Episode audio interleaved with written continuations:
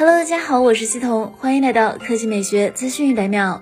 据爆料博主数码闲聊站消息，华为 Mate 50 Pro 是功能驱动型产品，前摄部分延续主动人脸识别解锁外，还有一堆特性新功能。该博主提到，可能设计不是很新颖好看，但应该会很好用。结合之前传出的一些信息，华为 Mate 50 Pro 大概率确实会采用刘海屏方案，在刘海区域中，除了前摄之外，还会配备不少元器件，比如当年的 Mate 20 Pro 的刘海中就塞进了红外补光灯、前摄、散斑投射器、红外相机、环境光传感器以及距离感应器。等能实现极高安全性的 3D 人脸识别。现在看来，华为 Mate 50 Pro 可能也会做到高规格的人脸识别。另外，之前华为 P50 系列还曾在超光谱超级影像系统中配备了十通道多光谱传感器、超光谱补光灯、超光谱摄像头，能拍摄到可见光之外的细微细节，还能实现紫外线检测、智能防晒检测、AI 测肤等功能。华为 Mate 50 Pro 前摄或许会实现超光谱超级影像系统类似的效果。Emira V6 First Edition 手动版上市，售一百一十。一点八零万元，此前二点零 T 版本已经上市，售八十五点八万元。据悉，V 六车型引入后会暂时停止接收二点零 T 车型的订单，重新开放时间未知。二点零 T 车型交付时间也将延长，由明年年中延期到第四季度。据了解，路特斯 Emira 是路特斯基于 Vision 八零战略发布的首款全新燃油跑车，同时它也是路特斯旗下最后一款以纯燃油驱动的车型。与二点零 T 版本相比，Emira V 六除了动力更强劲之外，外观和配置上也有。有一定的差异。V 六车型将提供熏黑套件，包含亮黑色车顶。在吉利入驻之后，路特斯的内饰设计也同步提升，其将配备时下流行的双屏设计方案，由十二点三英寸的全数字驾驶员显示屏和十点二五英寸的触摸屏组成。动力上，Emira V 六 First Edition 搭载三点五升机械增压 V 六发动机，最大功率四百马力，峰值扭矩达到四百二十牛米，结合六档手动变速箱，百公里加速时间仅需四点三秒，采用中置后驱的布局方式。